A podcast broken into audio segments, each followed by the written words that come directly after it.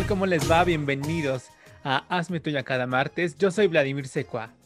Y yo soy Rogelio Lobatón Cuellar y como siempre un placer, un privilegio que nos acompañen en este bonito día, bonita noche, bonita tarde, bonito lo que sea, bonito fin del mundo. Y eh, pudimos escuchar esta maravillosa canción de nombre Bandido del disco Te atraparé, bandido, de nada más y nada menos que Altagracia Ugalde Mota, mejor conocida como Ana Bárbara. Estuve buscando por qué se puso ese nombre y no encontré, o sea, superficialmente, la verdad. No creo que haya así la enciclopedia de Ana Bárbara. Ay, seguro sí. Es como el otro día me encontré, estaba buscando algo para un texto y me encontré un foro de esos antiguos de. Lupita, no Lupita Jones, no, Rebecca Jones, así de foro dedicado a la mejor actriz del mundo y que ahí ponen las notas y eso es muy como noventero, dos milero. Y seguro de Ana Bárbara debe haber uno así donde explique en una Biblia de por qué se puso Pues así. sí, pero ha de estar enterrado así en la página 100 ahí del buscador de Google y pues no me da la vida, ¿verdad? Para andar revisando hasta esos lugares. Pero pues muy bonita canción, me la sé de memoria, está como impregnada en el ADN de cualquier mexicano, creo yo, y salió en el año 2003. ¿Puedes creerlo? Yo también me la sé, pero yo me la sé por la academia. La cantó ¿Qué? Cintia Rodríguez. No, Cintia Rodríguez. Es muy Cintia. Sí, la es cantó Cintia. Rodríguez. Y por eso me la sé, porque venía en un disco y de la academia, en el amarillo. Ah, sí. ¿De qué año fue esa, en qué año fue esa generación? Es que yo con los años soy pésimo. 2005, de la cuarta, de la de Yuridia. Ah, ah, pues estaba fresquita la canción, o sea, no, no llevaba Pues- tantísimo. Pero Tiene muy bueno, buenas, ¿eh? La escucho constantemente. sí. Ya con O Ana sea, Bárbara. Yo no la escucho constantemente, pero sí cuando la oigo, digo, ay, qué, qué lindos tiempos. Sí. qué gozo. ¿No? Porque ya ahora está en muy reina de TikTok y así. Ah, sí. Ajá. O sea, a mí no me sale en mi para ti porque, porque pues no, no es el tipo de cosas que veo, ¿no? O sea, a mí los famosos en TikTok pues me valen pepino, ¿no? Pero eh, he visto que le prestan mucha atención los medios tradicionales, o sea, ventaneando, venga la alegría. Hoy estas cosas pasan ahí como sus clips, hace como comedia y el lip sync con sus hijos. Mm, No sé si es lip sync, pero de, de así como de escenas del Chavo del Ocho. No sé, estoy inventando, pero se me figura que algo así. Eh, escenas eh, famosas de la televisión y las recrea con sus hijos. Y lo, te digo, lo he llegado a ver creo que en Ventaneando y, eh, o sea, sí, me sacó una sonrisa, pues. No solté la carcajada, no me parece, no la voy a seguir en TikTok, pero está simpática la señora y sus hijos también, que tiene como 80, ¿no? Creo. Este- Los tuyos, los míos y los nuestros. sí. Ay, pero bueno. ¿Por qué escogimos esta canción, Vladimir? Pues escogimos esta hermosa canción. Primero para, pues para arrancar con ánimo este Por el acordeón, por el acordeón. Y segundo, porque vimos una serie en Netflix que se llama Lupón. Lupin, Lupin. o Lupin. Lupin, ya. Es una serie original de Netflix hecha en Francia y se trata acerca de un bandido. Protagonizada por Omar Sí, Omar Sy, Omar, Omar Sí. Omar. Omarcito. Ay, qué complicado. Ojalá que mis maestros de francés no vean esto. Yo pronunciando incorrectamente todo lo que me han enseñado. Pero bueno, este, eh, esta serie está inspirada eh, en un personaje slash eh, ladrón que se llama eh, Ar- Arsène Lupin. Eh, que es un personaje que aparece en varios libros de Maurice Leblanc. Maurice Leblanc, Mauricio el Blanco. Qué, qué feo apellido. Leí por ahí una nota que eh, en Francia esta serie despertó ahí como... Ya sabes que a los franceses les encanta quejarse de todo. Y en esta ocasión se fueron a quejar por el apellido del señor Maurice Leblanc, que pues es el blanco. Entonces, como que eso le, obviamente no a todos, ¿no? Ya sabemos, como aquí también suele pasar, o en Estados Unidos sobre todo, eh, pues que a la gente le parecía como que no deberían usar su apellido, o algo así. Este, pero bueno, ese, eso no nos compete. Lo que nos compete, pues, es que eh, esta serie está inspirada en ese personaje y en particular el personaje de la serie es un gran admirador de este personaje eh, novelesco que cabe mencionar fue escrito eh, al mismo tiempo que el personaje de Sir Arthur Conan Doyle, Sherlock Holmes, ¿no? Sherlock detective, este ladrón, y sí, sí noto ahí ciertas similitudes, ¿no? Pero, pero bueno, eh, nos, nos adentra en los orígenes de este señor que se llama uh, Hassan Diop, que es un migrante, ¿no? No me acuerdo qué país, pero va eh, a Francia a vivir con su padre. Y bueno, resulta que su padre es acusado de robar un collar carísimo, ahora sí que carísimo, finísimo de París, que pertenecía nada más y nada menos que a María Antonieta, ¿no? ¿De las nieves? ya quisiera esa señora tener un collar tan caro. Este, así su, su blusita, ¿no? el suéter chueco y el collar. no, a María Antonieta, que eh, me dijeron que ese collar sí existió y que de hecho se lo robaron y nadie sabe dónde está. O sea, pero bueno, aquí todo gira en torno a ese collar y que nuestro querido, ay, se me olvida su nombre, Hassan Diop, eh, pues quiere encontrar respuestas, ¿no? Acerca de por qué culparon a su padre de este crimen. Eh, y pues eso va la serie, básicamente, de buscar eh, como el por qué. Y él mismo acaba robando este eh, collar de nuevo ahí en el Museo del Louvre. Una escena bastante inverosímil, si me lo preguntan, pero bueno, está cargado de escenas inverosímiles, pero es muy entretenida, creo yo. Este, no sé si algo más de como del resumen. ¿Algo que quieras añadir? Mm, pues eso, que inspira su vida y que su actuar se basa en el libro. Eh, y quiere venganza.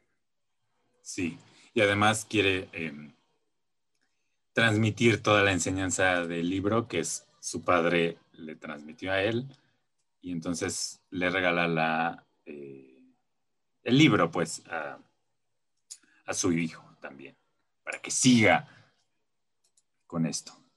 Que el libro se llama algo así como Caballero y Ladrón, una cosa así. Uh -huh. Este, y bueno, eh, es una serie que a mí me pareció muy entretenida. Este, me gusta este tipo de series, o sea, justo le encuentro como mucha similitud con eh, Sherlock, aunque creo que esta serie es mucho más relajada y Sherlock es un poco más análisis, bla, bla, bla. Y esta no se toma tan en serio esa parte, ¿no? O sea, como que lo da por sentado y tu espectador también tienes que bajarle un poco a tu mente. o sea, no, no sobreanalizar cada cosa porque no, no aguanta, pues. O sea, hay muchas cosas muy absurdas, como por ejemplo el, el chico, se me olvida su nombre, es la ¿Sí? quinta vez que se me olvida su Hassan, Hassan. Yo, Hassan, Hassan, Hassan, este, Hassan eh, tiene un plan de meterse a la cárcel, ¿no? Porque ahí puede haber pistas eh, acerca de su objetivo, que es saber por qué eh, culparon a su padre de, de robar ese collar. Y entonces, eh, pues va muy quitado de la pena ahí a la cárcel y le dice a uno, ay, pues, este, te cambio el lugar. Y el otro se queda como de, ay, ajá. Sí, mira, ya tengo todo planeado, es el cambio ahorita de guardia. O sea, ya parece.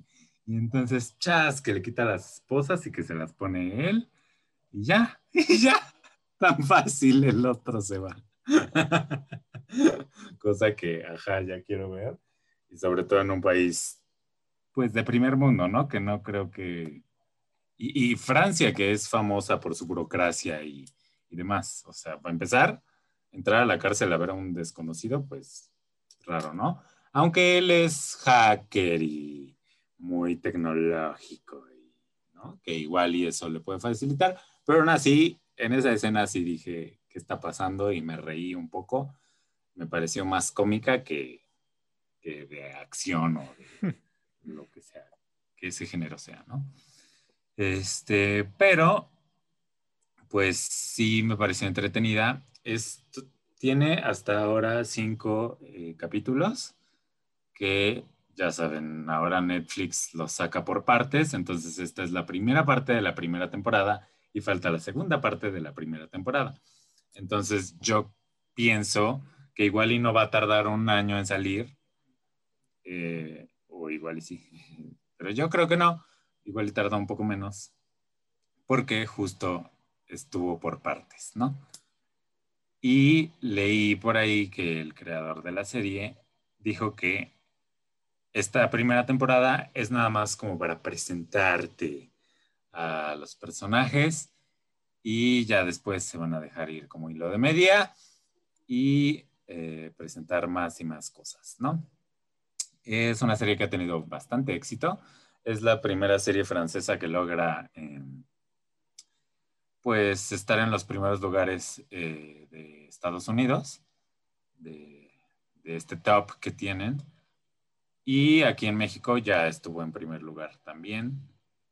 Eh, y pues nada, sí, sí me gusta, sí la seguiré viendo. Es entretenida, dominguera, está muy bien hecha. Me encanta Francia, entonces, pues verla siempre es un gozo, aunque sea a través de una pantalla. Y ya. ¿A ti cómo te fue con esta serie? A ¿Cómo? ver. ¿Cómo se llama? Repite el nombre. Lupin.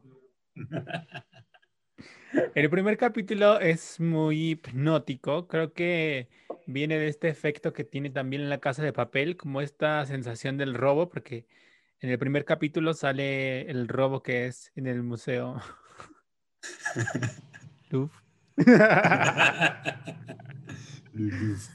Este, y entonces creo que ese es el buen gancho em, por el cual la gente se emociona y se atrapa. Sí, el- Aparte, yo creía que nadie podía grabar en el Louvre más que Beyoncé. Y mira, no, ellos también tienen los millones ahí. y si está grabado ahí, no es un estudio. Pues mira, yo pregunté a un francés y me dijo que sí. Y, y pues, igual no he estado ahí mil veces, pero ya que lo vi, dije, pues sí puede ser. Igual y solo la parte de la pirámide.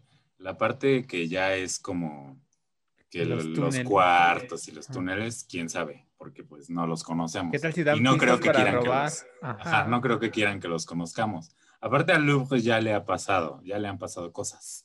O sea, no últimamente, pero sí tiene sus historias de robos ahí atroces. Pues se robaron a la Mona Lisa de ahí alguna vez, ¿no?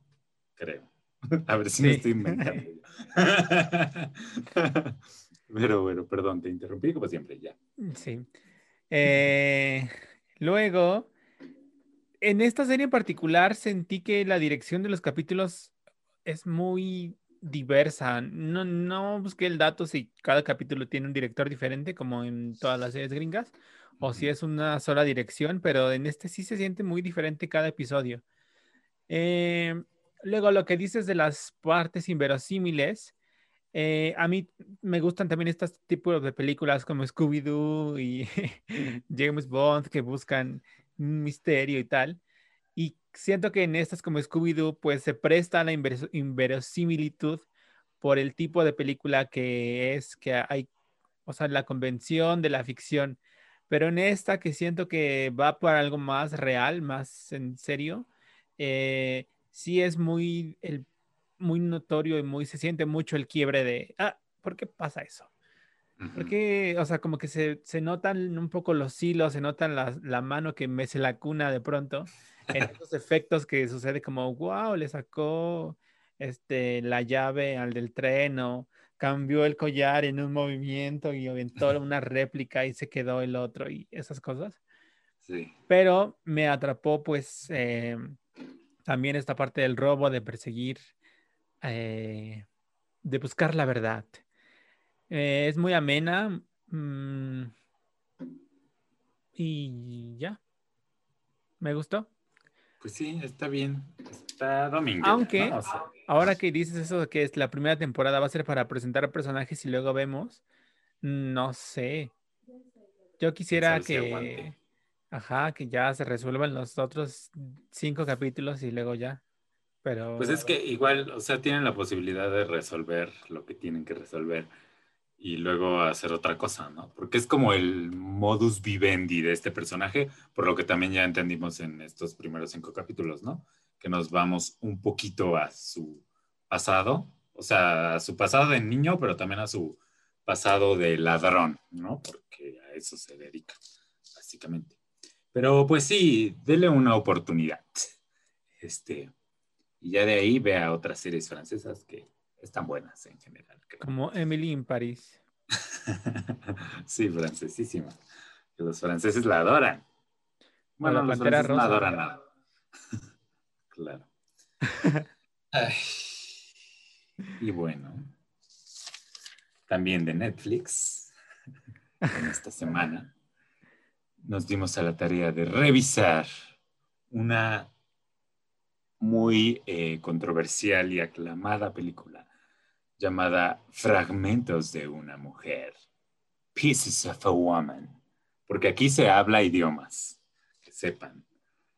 este, que trata básicamente del viaje emocional de una mujer eh, después de pues perder a su hija justo unos minutos después del, eh, parto, después de nacida, y pues las consecuencias que tiene esto en su vida, ¿no?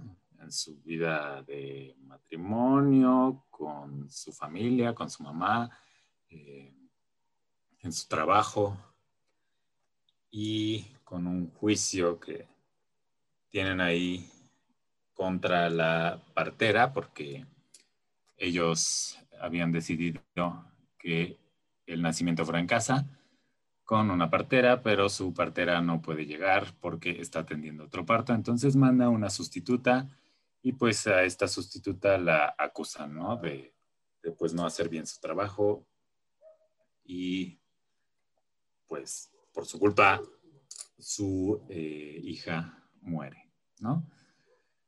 Y es una película muy difícil, pero no, o sea, no difícil porque, ay, qué, qué mala película es, sino porque estuve al borde mucho tiempo, sobre todo en la escena del parto, oh Dios mío, fue una montaña rusa para mí. Y, y, y cuando acaba, o sea, me quedé como, ¿qué? De verdad, montaña rusa, o sea, no, yo no lo veía venir. Este, no había leído como de qué iba ni nada, solo había visto que estaba muy popular en, en estos tiempos.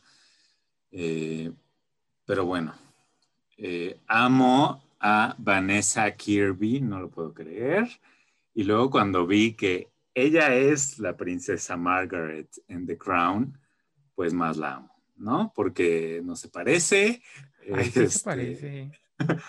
Sí, pero, pero hasta que busqué, ¿y quién es esta señora? Que yo, porque en mi cabeza fue, ¿quién es ella que nunca la había visto? Y ya me sale The Crown y dije, ¡ah, claro! ¿No? Pero bueno, este, la gocé tremendamente a ella. Digo, la película quizá no sea para todos y me encanta que le hayan puesto ese título porque si no le hubieran puesto ese título yo ya estaría diciendo, o sea, te cortan ahí todo lo que quieres ver, ¿no? Se llama Fragmentos de una mujer porque solo te muestran fragmentos. O bueno, eso creo. No te van a mostrar absolutamente todo. Eh, aparte de esta escena, que es muy larga además, del parto, eh, hay otras dos escenas por ahí que ya solo por esas escenas deberían de ustedes ver esta película. Este, en particular una al final, que pues no, no les vamos a decir aquí, ¿verdad? Porque ya, ya bastante nos han de odiar si es que nos han escuchado en otras ocasiones, porque se nos va la lengua de más. Pero, eh, pues me gustó bastante. Creo que no es una película para todo mundo. Eh, y bueno, si, si conocen casos o así de gente que ha perdido a sus hijos eh, a, a, temprana edad, pues es, es resuena mucho. Eh, y, y, pues ya, véanla, sí, véanla, si pueden. Sí, si les da la paciencia, porque sí hay que tener un poco de paciencia, creo, o no sé. Y ya. Yo vi el tráiler porque vi algo y acabó y no le quité, porque siempre le quito antes de que me ponga un tráiler porque no me vale lo que me ponga, pero esta vez no, no tenía el control a la mano, entonces dejé que pasara. Y en el tráiler o en lo que me puso Netflix es la escena del juicio, donde ella describe los sucesos que detonan todo. Entonces ya cuando eh, vi la película, esta primera escena que dura media hora en la que pasa lo que detona todo, eh, también me, me, me, la pasé mal porque está muy bien construida. Eh, hacen unas tomas largas, secuencias largas y la cámara se mueve y la calidad de la imagen que a mí a veces me choca que, que se ve todo como que es así en super 4K y a, no sé, a 120 cuadros, que se ve con mucho detalle. En esta ocasión, me creo que eso ayuda a que se construya toda la realidad que vemos y que se transmita todo lo que ellos ven. Eh, dura media hora esta primera escena y es la más fuerte y es la más poderosa y por lo tanto creo que de pronto en el avance y en el transcurrir del resto de la película que dura como dos horas y diez, eh, pues ya no, ya no llegamos a esta misma cumbre que tenemos al principio. Entonces sí. puede caerse el ritmo, puede que perdamos la atención, pero así como dices, hay momentos en los que invariablemente volvemos, porque pues el principio está muy bien construido y el, el lazo que hay entre la pareja protagonista, que es esta mujer, y Shia Shia LeBouf. O Le Beau. Le Beau. Le Beau. Le Beau. Este, pues está muy bien, no me acuerdo qué estaba diciendo, pero eso, está muy bien. Eh, me gustó mucho la fotografía, la construcción del mundo, y luego me acordé de Marriage Story, y siento que están como en, en, una factura de producción es mucho más sobresaliente y también creativamente es mucho más sobresaliente que esa y las actuaciones también son más sobresalientes que en esa. A mí, Marriage Story no pude, o sea, me quedé a los cinco minutos y ya no podía pasar de ahí, o sea, no, me aburrió muchísimo. Y sí, esta no, esta, o sea, al principio es lo que te atrapa. Sí. Es increíble. Sí, Marriage Story parece video home de Televisa de los 2000. Y esto me pareció muy sobresaliente. No he leído nada de alguna crítica de qué opine la gente, pero a mí me gustó mucho y espero que se gane muchos Óscares. Seguramente, ¿no? Yo quiero que ya se lo gane, la quiero mucho. O sea, es que aparte es hermosa, como que no puedes dejar de verla, no sé, pero, pero actúa muy bien también. Y luego te digo, cuando me enteré que era la princesa Margarita, pues dije como, te amo, porque también la princesa Margarita pues tiene ahí unas actuaciones bárbaras, ¿no? En The Crown. Este, y pues me gusta como el mensaje de la película, eh, sobre todo para estos tiempos, que es como de que, mm, como esta típica frase de el show debe continuar, pero como que la entendí más a profundidad esta vez. O sea, eh, ay, ya así llorando, ¿no? No, que pues sí, eso, o sea, la vida sigue y la vida no se va a detener por lo que te pase, ¿sabes? Y, por más fuerte que sea, por más doloroso y, terrible y lamentable, pues, o sea, el mundo no va a dejar de girar, ¿no? Y, y pues nada, tienes que ahí usar tus recursos, lo que sea, para buscar la manera, ¿no? De, salir o de, seguir con eso, porque pues eso va a seguir ahí siempre. Eh, y, ya, me, gustó mucho. Escena de parto, o sea, casi como la de Roma, yo creo, de verdad. Pero está larga, larga, larga, larga y, y manteniéndonos, manteniéndonos.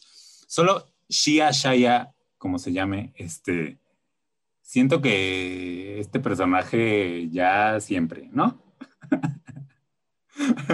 Mm, lo, hace muy bien. veía.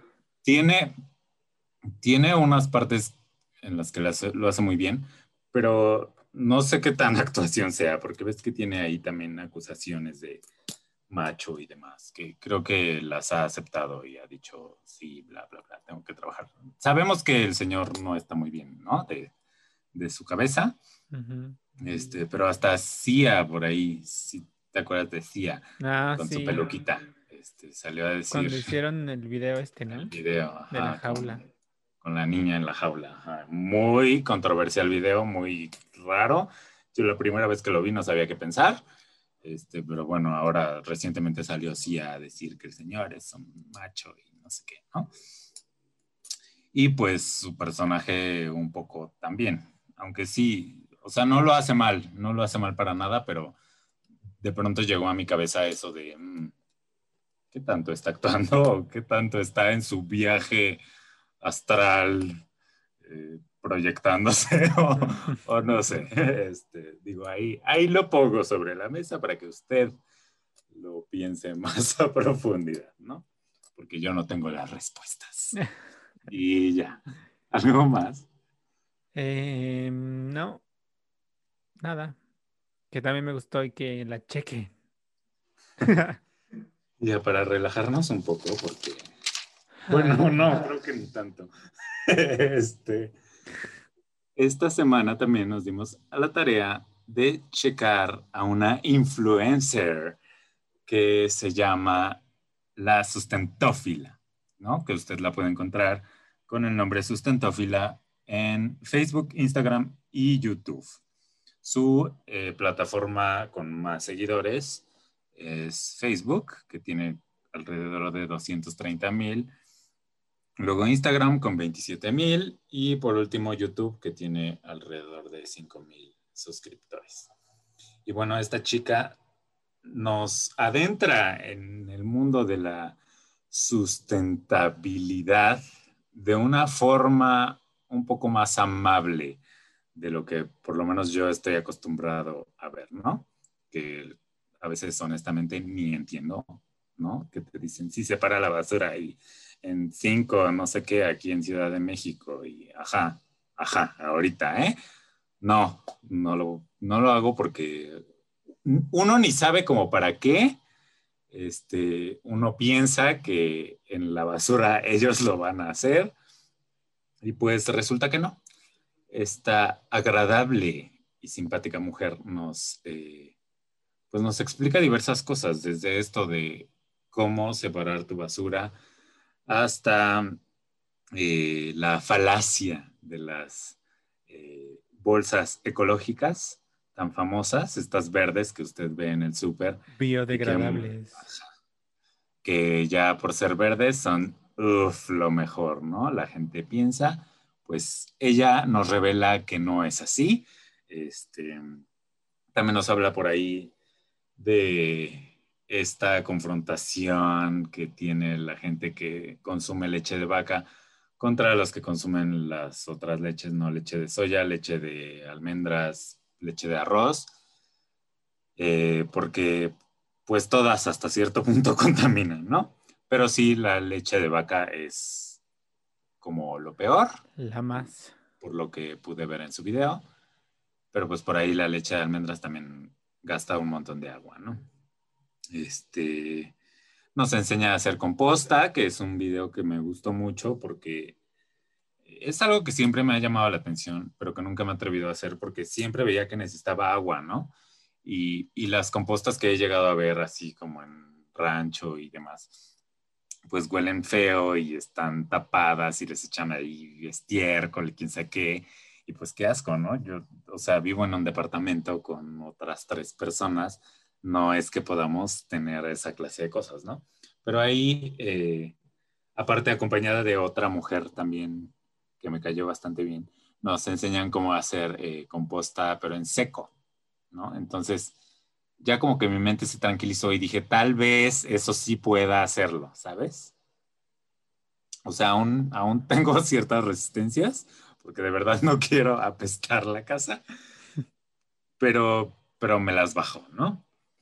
Y no solo en este video, hay en otros en los que también está acompañada de otras mujeres también, que todas, bueno, al menos para mí, son como muy claras en su manera de explicar y agradables, o sea, le entran al juego de la sustentófila, que está ahí medio cucu, ¿no? Y que, y que se le ocurren cosas para explicar de una manera más accesible, agradable y hasta chistosa en algunos momentos. Este, y estas invitadas suyas pues le entran a eso, ¿no? Eh, y, pues así puede usted encontrar eh, algunos temas eh, referentes a la sustentabilidad en sus plataformas. Este, y bueno, a mí la quiero mucho. No la conocía, me salió un día así en Facebook, de eso de que estaba yo viendo un video de quién sabe qué, y se recorrió y me salió el de ella. Y dije, ¿quién eres? Y fui a ver su página y me gustó. Lo que veo de un poco negativo, no sé si es negativo, igual y ella lo decide así, es que no tiene tanto contenido, ¿no? O bueno, no, no es tan regular en eh, el tiempo en el que sube el contenido, ¿no? Porque por lo general las personas o suben dos veces a la semana o una vez a la semana o, o así, ¿no? O tal vez una vez al mes, no sé. Pero ella eh, no me quedó claro porque desde diciembre no, no tiene cosas nuevas, ¿no? Y por ahí en algún video sí vi que decía cada semana, ¿no? Pero luego revisé y pues no. Y pues ya es mi único como de... O sea, tiene todo el potencial para hacerlo, ¿sabes? Igual y, igual y no le ha generado ganancias y pues supongo que tendrá que trabajar o, o estudiar o no sé lo que ella sea. Pero eh, pues nada, me, me, caen bien y me suscribí a su canal de YouTube. YouTube para mí es la plataforma más, eh, pues más amena para ver videos hasta ahora. Creo que sus videos irían muy bien en TikTok. Debería explorarlo. este, eh, porque pues hasta ahora son, son las dos que más uso para video, ¿no? Eh, YouTube para videos un poco más largos y TikTok para videos cortos. Y, y pues ya ella debería explorar el TikToks. Pero en YouTube eh, está bastante bien, aunque sea la plataforma en que menos seguidores tiene. Y ya, ¿qué tal? A ti? Yo en TikTok sigo a una que colabora con ella, que se llama, creo que Zero Waste o algo así. No, no me acuerdo cómo se llama el canal, pero, pero sale ahí. Y también da Ah. tips y consejos de cómo no generar basura o cómo generar la menor cantidad de basura posible. Sí. Este, también me pareció muy amena, muy divertida. Su edición es ágil, su, toda la información eh, la transmite de manera muy cotidiana y muy que todos entendemos. Que siento que luego la gente que busca ser ecologista y eso se va como muy a lo técnico, muy... Sí, muy aburrido. Una bolsa naranja y ahí pon tus pilas y... No, me importa. ¿no?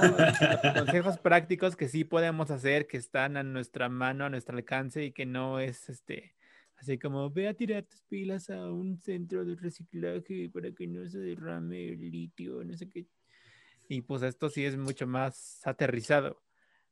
Eh, pero siento que estos, esta búsqueda por buscar generar basura es más para una satisfacción personal que Sí. para beneficio del planeta, porque Sí, porque- todos tendríamos que hacer un esfuerzo enorme por buscar hacer un cambio real, un cambio que se note. Pero está bien sentirse bien con uno mismo, volviendo, tocando el punto que, del que hablamos la semana pasada de la meditación y eso. Pues está bien hacer tu luchita y hacer tu, pu- pues tu contribución para tu beneficio que, o sea, no sé si me estoy dando entender, pero eso que, que tú te sientas satisfecho con lo que estás haciendo y eso transmite y repercute en la energía y repercute en mi ano, que diga en mi, en mi ánimo, como diría el maestro de la yoga. Sí, porque además creo que está muy difícil que nosotros, los ciudadanos de a pie, seamos los que generemos ese cambio que este planeta necesita, ¿no? Tiene que empezar desde arriba, o sea, desde las empresas, desde el maldito Amazon y el maldito Mercado Libre y todos los que envían eh, paquetes que la cantidad de plástico y de bolitas de esas Y de bolsas grises. y de bolsas y de basura que, que te mandan cuando bien podría venir solo en una caja o no sé. Este, el otro día compré una almohada y venía en una caja enorme, enorme, enorme y adentro venía otra caja en la que venía la almohada que era bastante más delgada. Y entonces me quedé con cara de, o sea, ¿por qué no me lo mandaron solo en, en la caja chiquita? ¿Sabes? Que ahí es donde viene la almohada. Este, pues no. En, yo creo que por la marca, o no sé, porque la caja grandota era la de Mercado Libre y la caja chiquita era la de la marca de la almohada. O sea, una cosa muy rara. Y bueno, ahora estoy, eh, pues, recibiendo bastante más envíos, ¿no? Por ahí una cuestión laboral que igual y luego les contaré. Pero sí me genera mucha angustia y mucha culpa y mucho no sé qué hacer con tanto plástico. Y sí, sobre todo el plástico, porque igual y las cajas, pues, o sea, creo que son ecológicamente más amigables, ¿no? Este, pero la cantidad de plástico que te envían y, y así todo lo envuelven en este papel burbuja o como se llame, y que pues sí, muy relajante y lo que sea, pero, pero pues, híjole, ¿no? Tira eso. Y pues bueno, yo creo por eso escogí a esta chica, porque me siento culpable. y necesitaba pues un, un, respiro, unos tips, unos qué hago. Si vieran mi casa está llena de cajas, de que no tiro nada porque ya necesito ver este otra vez el programa este, ¿cómo se llama? Acumuladores. Acumuladores extremos. Sí, lo necesito ver otra vez. Ay. Y ya llorando por tu culpa aquí. Es que el señor me echó unos ojos cuando dije eso del plástico. Que ay, hubieran visto. Este... Las bolsas grises contaminan mucho. Sí, ya sé. ¿Eres el papá de Matilda? ¿Por qué te recibes tantas cosas? Pues sí, casi, casi. Oye, pero sí hay cosas que se pueden hacer, como esto de los recipientes, o sea, de ir por las verduras y no que no te den una bolsa, o de hacer Sí. bolsas con playeras. Eso ya, eso ya lo hacemos aquí. Bueno, las bolsas con playeras no, porque ya aquí había bastantes de tela. Pero esto de no, o sea, si vamos a comprar comida o algo, pues te llevas tus toppers y ya. Ahí la ponen, ¿no? Eso sí, ya llevamos un buen rato haciéndolo en esta casa, pero sí creo que nos falta más, ¿no? Y también creo justo lo que ya dije, que esto debe empezar desde arriba, ¿no? O sea, y luego esto de las energías sustentables, pues es engañoso también, porque hay energías que te pintan como sustentables que no lo son tanto, o pues como las bolsas verdes, ¿no? Que así se ve bien bonita y bien verde y bien ecológica y bien lo que sea, pero pues no es cierto, está, sale hasta peor.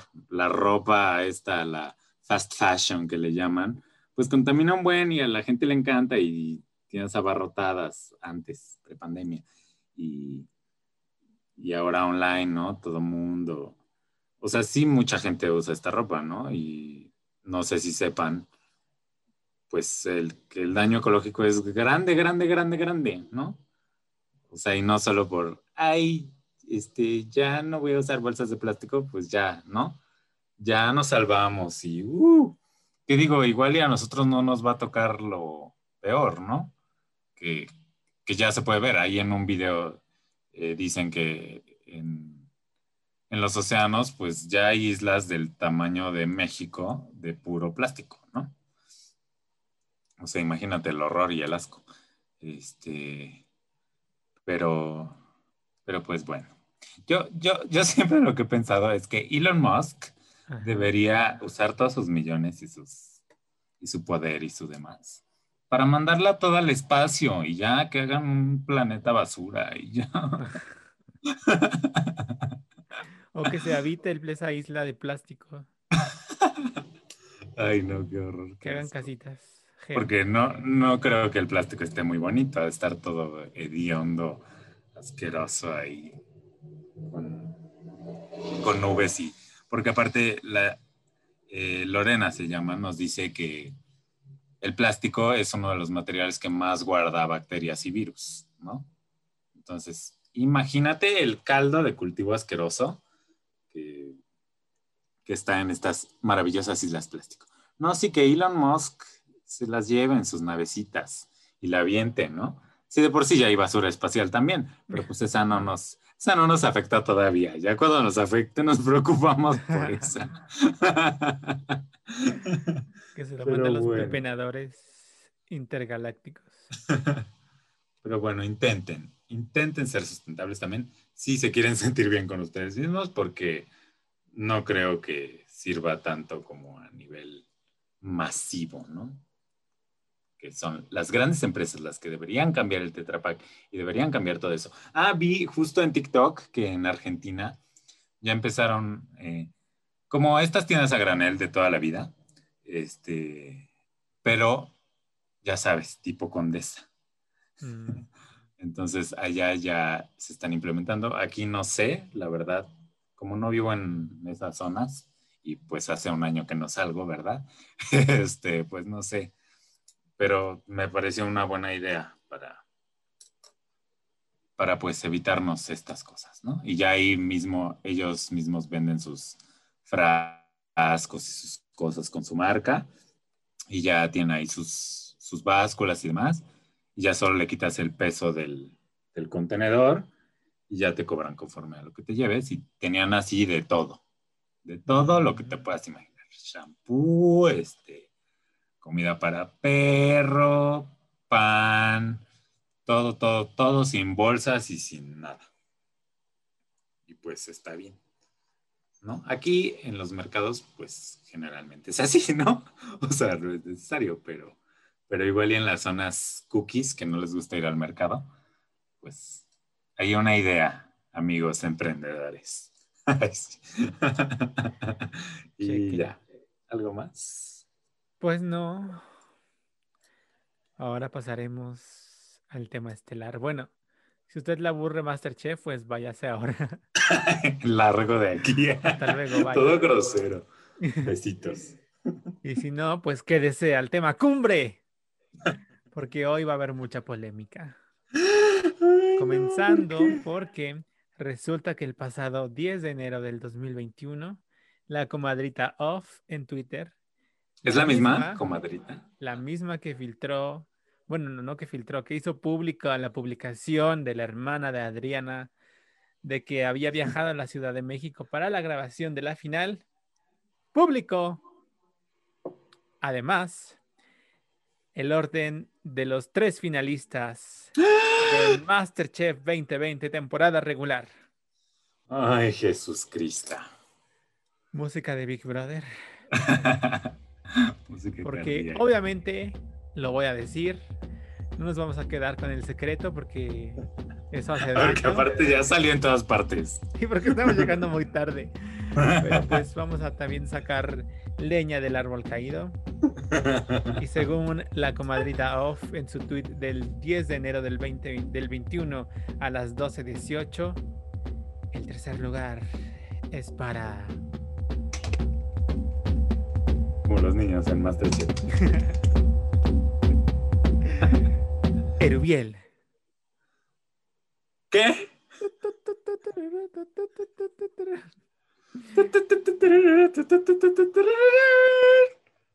Ajá. Ya, sigue. Sigue. Lugar es para No, se dice el primero. Ay, pero el primero ya sabemos. Es que nunca dicen el segundo, siempre al pobre segundo lo dejan ahí abandonado. como en Miss Universo. Sí. Este, no, pero yo sí lo voy a seguir, a decir. Ah. El segundo lugar es para la persona que gana el segundo lugar de Masterchef. Ya, no temporada regular payaso. 2020-2021 es Sí, eres tú. esa persona eres tú, Ay, Itzel. Odio. Que también nos cae gorda, ajá. Y finalmente el primer lugar que ha ganado no al voto popular, No, para nada. no por destacar por su personalidad, Bueno, sí tiene el primer lugar en hate, creo también. pero no por ser la persona más amable, sino por ser una Yolette de la cocina, por tener la peor actitud. Bueno, Y la peor jeta. la cajera más jetona de Oxxo. Esa persona que obtiene el trofeo que se convierte en una Masterchef. Eres tú. Adriana. Adriana Salte. Adriana, salte. Ay, pues ahí está. Los primeros tres lugares. Que además no solo pasó eso, sino que resulta que algunas personalidades de Azteca empezaron a hacer eco de eso. O sea, le respondieron, dijeron que por qué eh, arruinaba el trabajo de tanta gente que se involucró en la grabación de escritores, staff, productores, que no le importaba o qué. Así que como Adriana lo hizo en su momento, que le respondió diciéndole que que qué valor del suyo de filtrar eso, pues yo creo que hay mucha verdad en esa filtración. Sí, pues no se me haría raro, pero pues qué, qué mal para Masterchef, ¿no? Porque justo ninguno de los tres le cae bien al público, ¿no? Digo, creo que en esta temporada prácticamente nadie le cae bien al público, pero por lo menos una Meche que, que el pueblo se levantó clamando justicia, ¿no? Por ella contra el chino ese, que no me acuerdo cómo se llama, este, o, o hasta un David, ¿no? Que, que sí nos genera cierta simpatía, pero es que de estos tres, híjole, ni uno. Erubiel, fíjate que en este episodio último, este, como que ya veníamos diciendo, ¿no? Que ya no es el villano villano, ¿no?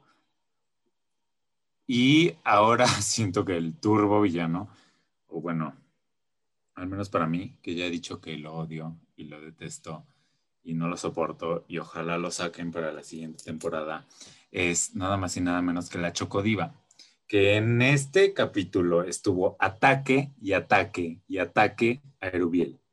O sea, ya sabemos que el señor es un cochino, ya lo sabemos, ¿no? No es necesario que nos lo repitas 80 veces y aparte como despectivamente y como burlándote. Y yo ya hablándole a él, ¿eh? Así directo. Sí, tú. Sí te hablo Peter. No, pero eso, o sea, me pareció grosero en esta ocasión. O sea, ya se pasó de la raya, ya. Igual y le tiraron línea de producción, siento que es lo más probable, porque se dieron cuenta que Rubiel era el villano de la temporada. Pero pues Rubiel ya se relajó y, y ya no nos enseñan todo lo nefasto eh, que hace o dejó de hacer o no sé en las cámaras, o bueno, yo ya no me he percatado de ello, y que él siga y siga ahí clavándole, pues solo lo hace quedar mal a él, ¿sabes? O bueno, al menos para mí fue como, ya cállate, por favor, y deja al señor en paz, que está cocinando. Este. Y, y bueno, ya ni me acuerdo por qué empecé a decir esto, pero estaba muy enojado, necesitaba sacarlo. y bueno, Itzel igual en este episodio no fue tan antipática, o bueno, sí hubo por ahí una controversia con el balcón, pero los del balcón también me caen súper mal, entonces, entonces fue como que mm, no hay ni a cuál irle, ¿sabes? O sea, eso, todos me caen mal, ¿qué hacemos? y ya sabemos que los ganadores nos caen súper mal, entonces pues no hay de otra. Se estaban echando jetas hacia Adriana e Itzel, y pues primer y segundo lugar. Qué padre. Qué genial. Ahora- Felicidades al productor. El- lo que cocinó Adriana en el reto para salvarse de la eliminación sí me gustó. O sea, no lo probé, no ¿Qué sí, fue? lo probé. Este, o sea, se veía bien y reconozco Ah. que estuvo bien que la salvaran. No, yo ya sujeta, sujeta hace que mi mente la bloquee. O sea, porque no es carismática, no la quieres ver. O sea, que ya quítenla. Aparte, no, no tiene como nada que atraiga y debe de tener algo en la personalidad que atraiga, ¿no? Todos los ganadores anteriores lo tienen. Sí, Sí. hasta Lana, si me preguntas. Este, que ahora todo el mundo la odia, pero bueno. Este, y, y ya, otro highlight de, el único otro highlight, este, bueno, además de la salida, que ahorita decimos, eh, fue que pusieron a trabajar al mixólogo, por fin, A repartir tacos. Con el cubrebocas todo mal puesto. Siempre, en cada momento que salía, lo traía en una posición diferente, todas las maneras en las que no hay que traerlo puesto, ¿no? Por si usted necesita unas lecciones, pues ahí las tiene, pero ya qué bueno que está desquitando el sueldo. Ya vi que también sube su receta al YouTube. ¿Y si la ve la gente? No sé si siempre, pero pues no sé. Tenía como 800 vistas. Que lo suba al canal de Carla Díaz, mejor. Ahí seguro. Que vaya sí. con Carlita a preparar pinche. Sí. Ahí Que le ella sí ayude. los tomaría. Sí, no como los groseros estos que... Bueno, esta vez su explicación de este sí me dio como... "Iu", Porque dijo que era como un taco llevado al, al Al drink. líquido, al- y, y dije, un taco al pastor, ¿no? Sí. Y yo dije como, "Iu", y ya lo dejé de escuchar en ese momento. Lo bloqueé como los chefs. Este, Igual y eso les pasa. Pero además lo decir tiene que hacer dos veces, porque lo hace mientras están haciendo la degustación y además para la clase del YouTube y nadie se lo toma. Ah, ¿es otro? Pues yo o sea, creo. es No otra lo vi, la verdad, pero yo creo que sí, porque la cámara está así de frente Ah, ya. en su barrita. Pues bueno, qué bueno que ya está desquitando el sueldo porque, digo, no me daba coraje que estuviera ahí ganando dinero sin hacer nada, ¿no? Pero, pero más bien que le pongan más atención, que lo pongan a hacer otras cosas, sí, está bien, ¿no? Que se, Que yo creo que a- es el que se lleva los platos después de la degustación.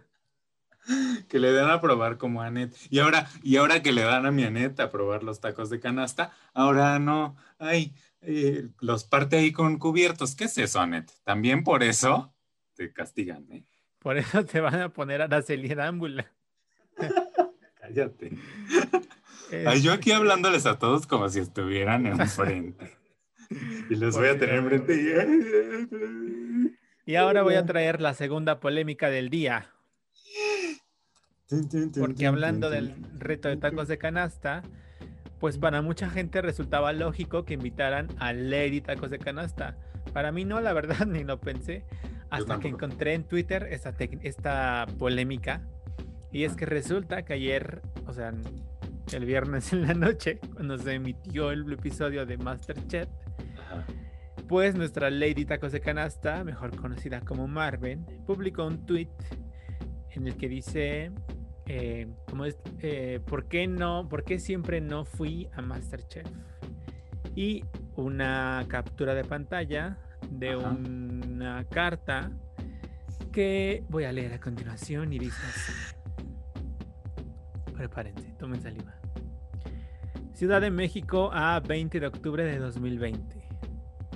Señor Francisco Marven, entre paréntesis, Lady Tacos, presente. Por medio de la presente lo invitamos a participar como invitado especial en el reality Masterchef México 2020 que se llevará a cabo el día viernes 23 de octubre en las instalaciones de los foros de Endemol Shine Boom Dog ubicados en Huixquilucan, Estado de México. La grabación del programa será, sería aproximadamente a las 9 de la mañana y, la duración consta aproximadamente de 6 horas. Es un margen de tiempo, pero puede ser menor. Será juez en conjunto con los demás chefs para calificar los platillos que realizarán, por, eh, que realizarán los participantes del reality. Será un honor contar con su presencia y hacer anuncio de sus restaurantes, redes sociales, nuevos proyectos y premios que ha obtenido premios que ha obtenido, por si se me trabó. Agradeciendo la atención y el apoyo de esta para esta producción, quedo al pendiente de sus comentarios. Fin del comunicado. pues sí se pasa. A ver, lo primero y lo más importante es que no le iban a pagar. Le iban a poner ahí sus arrobas, que se anunciara, pero por lo que se lee entre líneas no le iban a pagar.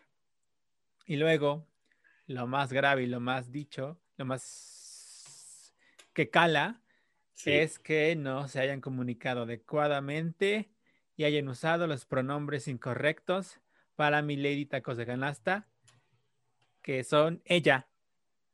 Señorita Marvin, porque además si buscaran una búsqueda mínima en Google podrían saber que su nombre es Marvin o como ella quiere que, como ella, se dirijan a ella. prefiere que la llamen es Marvin. Eh, y todo lo demás con ella. Eh, pues ya mucha gente ha, robado a la directora de la unidad de género de TV Azteca, que hay una unidad de género en TV Azteca para ver cómo es que, o sea, por qué si se jactan de tener ahí su unidad de género, no, no hay... Sí, o sea, ¿qué, les costaba? Es, es sentido común, ¿no? Pues es lo que yo pienso, pero bueno, la producción, creo que esta producción ha demostrado que no tienen sentido común. Y luego, mi Lili Tacos de Canasta, perdón, pero es más famosa que todos los chefs, que ni estrellas Michelin tienen. Benito, que seas conocido en Latinoamérica por utilísima, pero estos nada que verientos, Militi Tacos de Canasta es más famosa con su especial de Netflix, con su programa en Netflix. Sí, sí, dichosos ellos de tenerla ahí y que no le quieran pagar además si ella no necesita de TV Azteca. Ay, qué horror. Ah, y pues ya. Y pues ya. Ah, y la expulsada fue Salime, que ya. Ya nos vale. Ajá. Digo, yo, pensé, que iba a llegar a la final, como la. Sí, como. No me hubiera sorprendido para. Hay ahí sus rumores de que por bonita. Este, que, que el productor, ¿no? Tiene ahí como sus cosas de macho. Este. y. Ah, te, decía que sí, sí sentí un poco como. porque ahora, por primera vez le vi como su carita de niña. Porque mm. pues sí es muy bebé, la verdad. ¿No? Y, y sí, se veía triste y, demás. Pero pues sí, no tenía ya nada que hacer ahí, la verdad. Eh, nunca sabía qué hacer, siempre tenía su cara de... y pues ahora por fin, eh, le, le dio frutos su, su mente que nunca sabe qué hacer, ¿no? Y fue la expulsada, estaba al final junto con Erubiel, ¿no? Pero los Chets decidieron que fuera ella quien dijera adiós y muy tristes todos y no sé qué, pero pues ay, ya, se veía venir. Y así yo ya quiero que se vayan todos. Empezando por el productor, por supuesto. Es que me caen gordos todos, de verdad, solo Meche y David. Y ya todos los demás, híjole. Así verlos me generó como, ay, ya. Ya, pongan a Net.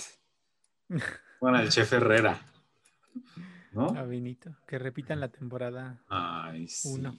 Que, que hagan clips así que los corten y los pongan así de que rompa el plato otra vez. Ya que, que solo hagan caras los otros. No sé. Pero ay, sí, lo extrañamos. Besototes a donde quiera que estés. Y a Solange también. Solange, Solange. Ay, hoy muy franceses. Ah, y pues ya. ¿Algo más Sí. No, ya, ya. que agregar? Es todo. Que ya no hay más veneno en mi ser. Eso es todo. Y pues nada, nos escuchamos, nos vemos la próxima semana. Gracias Con por, más, por mucho ser más. su podcast favorito y por sus comentarios en Apple Podcast. Eh, y pues ya. ¿Ah, sí? Bueno. No, o sea, Ya. digo que lo hagan. Ah, Comenten no en. Apple Podcast. Suscríbanse a nuestro comentario. canal de YouTube también, si es que nos lo han hecho. Gracias. Besotes. Adiós.